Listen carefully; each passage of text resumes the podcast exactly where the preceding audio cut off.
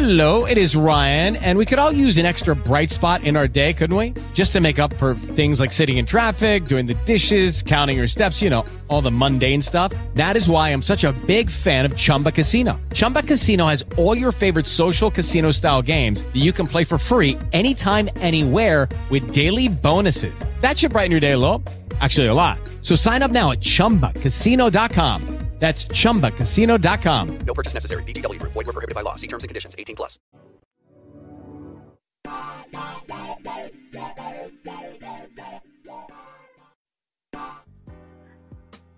Bienvenidos a Tu Brújula Financiera, un espacio financiero para fortalecer nuestra capacidad de obtener, invertir y administrar nuestro capital de la mejor manera posible. Mi nombre es Ivana Sandoval y mi compromiso es que juntos podamos construir las bases disciplinarias y habituales para la mejora de nuestra calidad de vida, alcanzando nuestra libertad y estabilidad financiera. Arrancamos. ¿Qué onda? ¿Cómo están? Me da muchísimo gusto tenerlos una vez más aquí. El día de hoy estoy grabando desde mis oficinas, desde la empresa donde trabajo. Eh, me da muchísimo gusto tenerlos otra vez, un, un martes más aquí con, con ustedes. Y el día de hoy vamos a tocar un tema que a mí en lo personal me causa muchísimo, este, me causa mucho interés por contarles, mucho interés para, para generar aquí un poquito de, de, a tema de debate. Y el tema del día de hoy es desmintiendo el cochinito. Y es que, bueno, la verdad es que nosotros, la cultura mexicana, estamos muy acostumbrados al ahorro.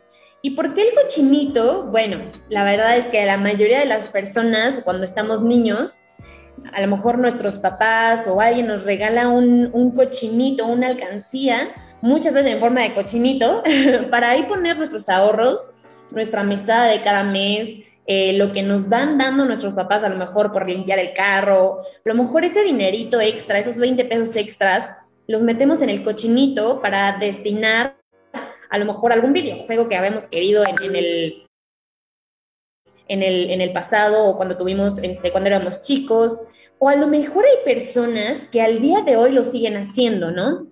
¿Sabes qué? Yo compré este cochinito a lo mejor de, los de barro y le voy a meter únicamente 10 pesos, monedas de 10 pesos. Y hasta que se llene el cochinito, lo voy a romper. O también mencionándolo esto de 10 pesos, hubo un reto uh, hace ya varios, eh, varios años que a mí me llamaba mucho la atención de chica y era en un garrafón, en un garrafón de agua, como les decía, meter únicamente monedas de 10 pesos, 10 pesos, 10 pesos hasta que se llenaba el garrafón y con puras monedas de 10 pesos el garrafón se llenaba, no les miento, como con 20 mil pesos, ¿no? Entonces para mí me brillaban los ojos porque desde muy chica a mí se me inculcó el tema del ahorro, ¿no? El tema del ahorro y el tema de, este, pues si lo que quiero es tanto, tengo que ahorrar por ello y demás, ¿no?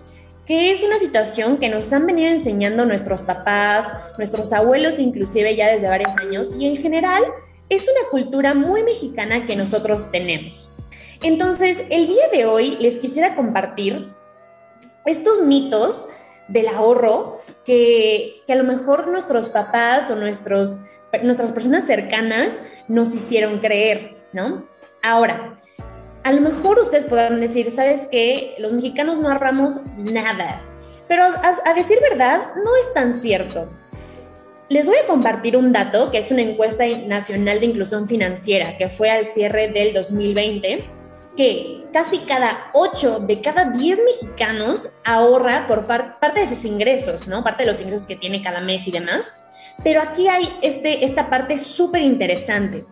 8 de cada 10 es el 80% de la población, ¿están de acuerdo? Pero solamente el 15.2% de la población ya adulta en México guarda o aporta su dinero en instrumentos formales de inversión. Llámele lo más básico, a lo mejor bancos. Llámele fintech, llámele fondos de inversión, entre otros productos que nos pueden llamar la atención o nos pueden brindar algún rendimiento para que nuestro dinero empiece a crecer a lo largo del tiempo. Entonces, estos datos que les acabo de compartir arrojan que 3 de cada 10 mexicanos prefieren las famosas tandas o guardan su dinero en casa en efectivo. Entonces, eso tiene mucho que ver con las costumbres y pensamientos que hemos heredado, como les había comentado, de generación en generación con el paso de los años. Ahora, no me dejarán mentir que muchas, o si a lo mejor ustedes ya son mamás o a lo mejor son jóvenes que tienen mamás, a mí me tocó ver a mi mamá en tandas. ¿Y qué son estas tandas? Es un sistema de ahorro, que a cada persona le toca un número. Entonces, supongamos, a mí me toca el número uno y son 20 personas. Cada persona tiene un número. Entonces, las otras 19, dependiendo de cuánto cueste el número, las otras 19, supongamos que el número cueste mil pesos. Las otras 19 me van a dar esos 19 mil pesos, pero el siguiente mes que le toca el número 2, yo voy a dar mil pesos a la persona que le tocó el número 2. Entonces, únicamente siendo este como ejercicio de la tanda, la tanda es únicamente un ahorro que nos forza a hacer ese ahorro porque nos forza a dar esos mil pesos al mes este, o a lo mejor otra cantidad al mes, para eh, ayudar un poquito al, al, concepto, como lo vuelvo a decir, del ahorro. Entonces, volviendo un poquito al tema de, en México no ahorramos, ¿será cierto? ¿No será cierto? ¿Ustedes qué piensan? Déjenme en los comentarios para poder verlo y también generar un poquito de debate. Entonces, la verdad es que yo creo que existe la falsa creencia de que en México no ahorramos. Yo creo que somos muy ahorradores, tenemos mucho la costumbre de ser súper ahorradores. Pero, ¿qué creen? ¿No? Es un mito totalmente con el que pasa el tiempo terminando creyéndolo, ¿no? O sea, si tú le preguntas a una persona o si yo voy el día de mañana con un cliente y le pregunto que si tiene ahorros, me puede llegar a decir, no, es que en México no tenemos la cultura del ahorro. Yo creo firmemente que no es así. Ahora, la sorpresa es que gran parte de la población ahorra, pero ¿cómo, cómo pasa esta situación? No pasa de manera formal. Por ejemplo, ¿puede una persona guardar el dinero en su casa o debajo del colchón o en sobres en efectivo? Y es un hábito que se repite en muchísimas familias mexicanas. A lo mejor alguno de ustedes que esté viendo este programa se puede eh, relacionar con eso y puede decir, sí, a lo mejor yo tengo eh, diferentes sobres destinados para, este, para viajes, para gastos fijos, eh, para fondo de emergencia. Entonces, a lo mejor hay personas que así les va bien porque tienen su dinero separado, pero en efectivo y en sobres, ¿no? Ahora, vamos ahora sí con algunos mitos financieros que les quiero dar a conocer acerca del ahorro. Ahora, no tenemos nada en contra de las personas que nos dicen eso. Solamente aquí estamos generando un poquito de, vamos a llamarlo, eh, debate o un poquito desmintiendo algunos consejos que nos habían dado y que nosotros, a lo mejor no siendo tan buenos para el tema, o que nos han pasado esos consejos de generación tras generación, lo usamos o los creemos buenos diarios para las finanzas. Entonces, vamos con el mito número uno y es que guardar el dinero bajo el colchón es la mejor opción. Compadre, no lo hagas, por favor. ¿Qué pasa aquí? Alguien podría entrar a tu casa y robárselo o pensemos a lo mejor en algún incendio, inundación, algún desastre que pueda pasar este, y pueda acabar con toda, toda tu lana. Entonces, no lo creo muy buena, eh, firmemente no creo nada que sea una buena opción, porque también, ¿qué pasa? A lo mejor si tienes otras personas en familia eh, que no son tan de confianza y saben dónde está el dinero, en alguna situación de apuros, pues esa persona le va a contar a otra persona que ahí tienes el dinero y bye bye tu dinero, ¿no? La mejor opción es tener tu dinero en una cuenta donde solamente tú puedas tener acceso a través de tu cuenta de banco, tu teléfono, como quiera que lo guardes, pero de este modo tu dinero está protegido y no está al alcance de la vista de, los de, las demás personas. Ese fue el mito número uno. Vamos con el mito número dos y ese parte de lo que tocamos al principio. ¿Qué tan bueno es abonar tu dinero en tandas? Estas famosísimas tandas que tu mamá o la tía las hace. A ver, en el caso de las tandas, la persona que organiza la tanda se podría quedar con el dinero y no repartirlo, porque las tandas, como lo saben, obviamente no hay regulaciones ni la más mínima, y en la actualidad se corre el peligro de caer en una estafa. No sé si ustedes se acuerdan de la flor de la abundancia, que hacían un grupo donde era básicamente una tanda y al final pues terminó siendo un fraude, ¿no? Ahora, ojo, otra vez. No tenemos nada en contra de las personas que organizan tandas, ¿no? Pero sí ha llegado a pasar que no falta el vivo, el que se quiera hacer el vivo, que se lleve el dinero y no lo entrega. Y ahí sí, pues, ¿cómo le reclamas? No tienes ningún derecho de poder reclamarle, no tienes ningún papel para poder reclamarle, no hay manera. En caso de que esto llegara a ocurrir, no podría intervenir ni siquiera la Conducef, que es que nos, eh, que nos apoya para los conflictos financieros.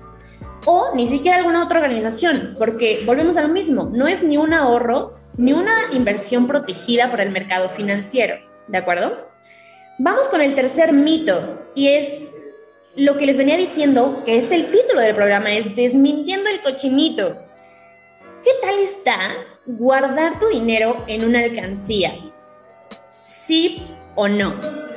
Ahora, este medio de almacenamiento de dinero, como lo sabemos y como nos lo han venido a enseñar, es el más práctico y el más fácil del mundo. Pero ¿qué pasa? Se corre el riesgo de retirar el dinero con muchísima frecuencia y disminuirte ahorro. Si me dices, oye, Ivana, o sea, si yo meto una alcancía, ya no puedo retirar el dinero.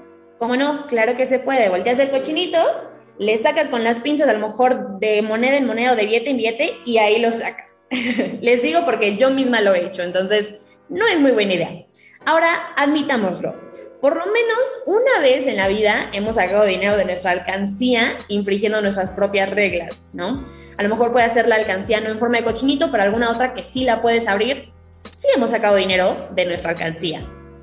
Ahora, otro punto súper importante es que tu dinero no te va a dar rendimientos si está en una alcancía, si está en una tanda o si está debajo del colchón, ¿vale?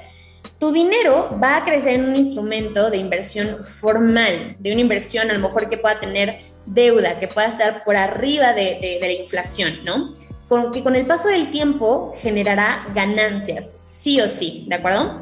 Evidentemente, vamos a poner el, el, el ejercicio de que al día de hoy la inflación anual está en el 6%. Entonces, lo que hay que lograr es buscar ese rendimiento, ese producto que nos dé un rendimiento eh, que esté por encima de la inflación, ¿de acuerdo? Porque ¿qué pasa? Ahorita el CETES a 28 días está un 5% anual. Si nosotros en este momento invertimos en CETES, a comparación de la inflación terminamos perdiendo. Y es también por eso que es lo que muchos bancos hacen. Y es también que muchas personas invierten ahí su dinero porque creen que es lo más seguro de la vida, pero al final de cuentas el banco se termina aprovechando de los inversionistas. ¿Por qué? Si el banco te dice, eh, Ivana, ¿sabes qué? Te doy una inversión del 5%, pero todos los bancos tienen comisiones por manejo de cuenta. Esas comisiones suelen ser del 1 al 2%. Entonces, supongamos que nos dan una inicial del 5% menos el 2% que nos cobran de comisión de manejo de cuenta, ya nos queda en un 3%, menos la inflación que está en un 6%, tenemos un, rendimiento real de un menos 3%, es decir, terminamos perdiendo. Entonces, en esta manera, y es también lo que hemos platicado, eh, tenemos que buscar esos instrumentos financieros que nos den por encima de la inflación, pero de ser posible, que nos cubren una mínima, mínima cantidad, un mínimo porcentaje de comisión. Ahora, para concluir esto de mitos del ahorro, ¿qué es lo bueno y qué es lo malo de todo esto? Actualmente, los jóvenes nos enfrentamos a vivir con menos ingreso.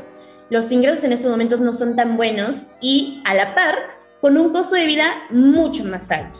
Ahora, aunque las posibilidades de ahorro son mínimas, la información que encontraremos a través de Internet y a través de personas o asesores financieros que nos pueden un poquito orientar a cuáles son nuestros objetivos y qué es lo que nosotros necesitamos realmente, nos puede ayudar mucho a adoptar nuevas formas para poder hacerlo, nuevos pensamientos, nuevas estrategias y que sobre todo se acoplen a tu capacidad de ahorro, como también hemos estado platicando en entrevistas o en programas anteriores, ¿de acuerdo? Ahora, les quiero compartir un, vamos a, vamos a, hacer, vamos a hacer un pequeño ejercicio y a la par también quiero compartirles que el primer paso para invertir, por supuesto que es el ahorro. Ojo, no estoy diciendo que el ahorro sea algo malo, por supuesto que no. Simplemente hay que dar ese paso de ahorro a inversión. Ahora, Ivana, me dices, no tengo ni siquiera el ahorro. Quiero empezar una forma para ahorrar desde hoy. Entonces, es lo que te voy a compartir el día de hoy. Vamos a aprender a ahorrar. Y lo que quiero compartirles hoy es, así como existen también dietas para bajar de peso y demás, vamos a hacer una dieta financiera. Y esta dieta financiera se va a llamar ayuno financiero. ¿Cómo vamos a poder ahorrar o vamos a crear, formar el hábito del ahorro en 21 días? ¿Vale? Entonces, vamos a empezar con que una de las cualidades súper grandes donde flaquean algunas personas es el ahorro del dinero, ¿no? A lo mejor te cuesta muchísimo ahorrar por tu capacidad de ahorro, porque tienes muchos gastos, o porque te das ciertos gustitos, o porque dices que por eso trabajas, ¿no? Varias, varias cosas o varias frases que a lo mejor nos vamos diciendo a lo largo de, nuestra vida laboral, que habrá que cambiar un poquito ahí el sentido y ver qué podemos hacer, ¿no? Entonces, para, para poder solucionar este problema, para poner manos a la obra, vamos a crear o se han creado un sinfín de métodos realmente para que cualquiera que se proponga que logre tener un hábito del ahorro, el cual pues no es tan fácil como todo el mundo lo pinta, pues implica dejar algunos gastos o limitarse a lo mejor a algunos gustitos, ¿no? Ahora, claro, suena un poquito complicado de momento, si eres una persona que no ha ahorrado en toda su vida, suena un poquito complicado, ¿vale? Pero a la hora de romper el cochinito, entre comillas, todo ese esfuerzo se verá recompensado, tú vas a ver realmente todo lo, que te costó y te va a parecer un poquito difícil gastártelo así. Claro, lo podemos hacer y se va a ir muy rápido, pero hay que sacarle mucho provecho y es el primer paso que tenemos que hacer si no tenemos un ahorro para poder invertir, ¿de acuerdo? Ahora, vamos a hacer este ejercicio para que en 21 días puedas generar ese hábito del ahorro, ¿de acuerdo? Volvemos al nombre que es el ayuno financiero. Y eh, este, este, este método no lo creé yo, se los comparto de un libro que se llama El ayuno financiero de 21 días y eh, está por la asesora financiera y columnista del Washington Post, que es Michelle Singlerty. Y me pareció muy, muy padre lo que, ella, lo que ella platica y yo hoy se los quiero compartir a ustedes, ¿de acuerdo? Entonces, como se los comentaba al principio, eh, en este libro habla muchísimo de la misma balanza que hay entre las finanzas personales y una dieta para bajar de peso, ¿de acuerdo? Actualmente, si quieres bajar de peso, ¿qué tienes que hacer? Una dieta. Entonces, es lo mismo en las finanzas. Si quieres ahorrar, vamos a ponernos una dieta, ¿vale? Para realizar un poquito una analogía de esto, un poquito más fácil de comprender, todos tenemos malos hábitos ya sea no tener la cama por la mañana, ya sea comer a deshoras, este, comerse las uñas y demás, ¿no? Entonces, lo primero que tenemos que hacer y la primera propuesta es erradicar poco a poco esos malos hábitos para, para aprovechar ese dinero en otras cosas, ¿de acuerdo? Entonces, lo primerito que tenemos que hacer, vamos a eliminar todos los consumos considerados innecesarios y aquí quiero que seas súper realista contigo mismo y decir, ¿sabes qué? Si yo voy por un café todos los viernes, vamos a poner así, si yo voy por un café todos los viernes, pero no es muy necesario y puedo llevarme café desde mi casa, quítalo, ¿vale? O que también de momento no satisfacen, ¿no? Como viajes, salidas a restaurantes, compras por internet, entre otros, ¿no? Para que simplemente vivir con lo estrictamente necesario y que seas súper realista con eso, ¿no? Comida, salud, vivienda, servicios necesarios, gasolina y demás, ¿de acuerdo? Ya que en este momento vamos a hacer un plan dieta, se debe hacer por un tiempo prolongado. En este caso es por 21 días y para formar el, ese hábito de ahorrar. Y por esos 21 días no habrá ningún capricho, ninguna cheat meal, ni nada por el estilo que pueda afectar tus finanzas personales y romper con el método. Ahora, ¿por qué 21 días, Ivana? Está comprobado que a los 21 días ya puedes formar el hábito más fácilmente de seguirlo haciendo durante toda la vida, ¿de acuerdo?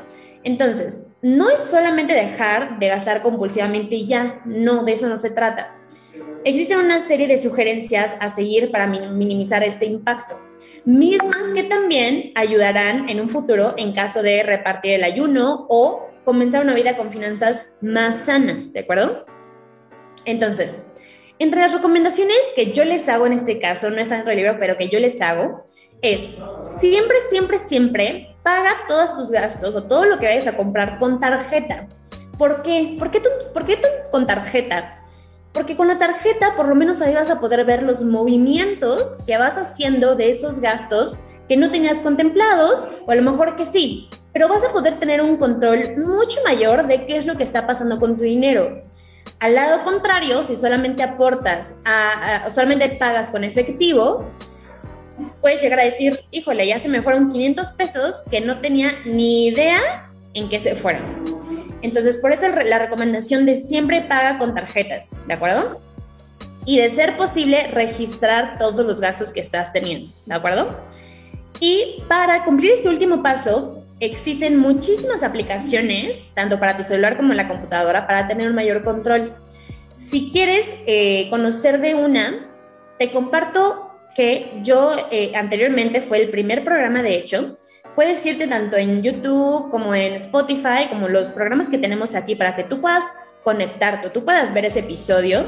Eh, y te comparto una aplicación que se llama Spendy. Entonces, en ese episodio te, platicar, te platico todo, todo, todo lo que tiene que ver, cómo la vas a poder utilizar, para qué funciona y demás. ¿De acuerdo? Y el último punto es que debes de realizarlo con la comunicación de las personas que están más cercanas a ti, ¿de acuerdo? Avísales qué es lo que estás haciendo, que lo estás realizando por un, por un objetivo, quieres empezar el, tu hábito del ahorro y demás, y de esta manera será mucho más fácil conseguirlo, ¿de acuerdo? Entonces, les dejo estas pequeñas sugerencias o esta dieta para generar este hábito y después hablaremos acerca de cuáles serían tus primeras inversiones, cómo le podremos sacar provecho a tu dinero y demás. Si quieres algunas ideas, ya hay programas anteriores donde te puedes echar un clavado y ver cuál es el mejor para ti. Por favor, déjame en los comentarios qué es lo que más te gustó de este programa y qué es lo que quisieras ver a continuación. Me dio muchísimo gusto saludarlos una vez más y nos vemos la próxima semana. Hasta luego.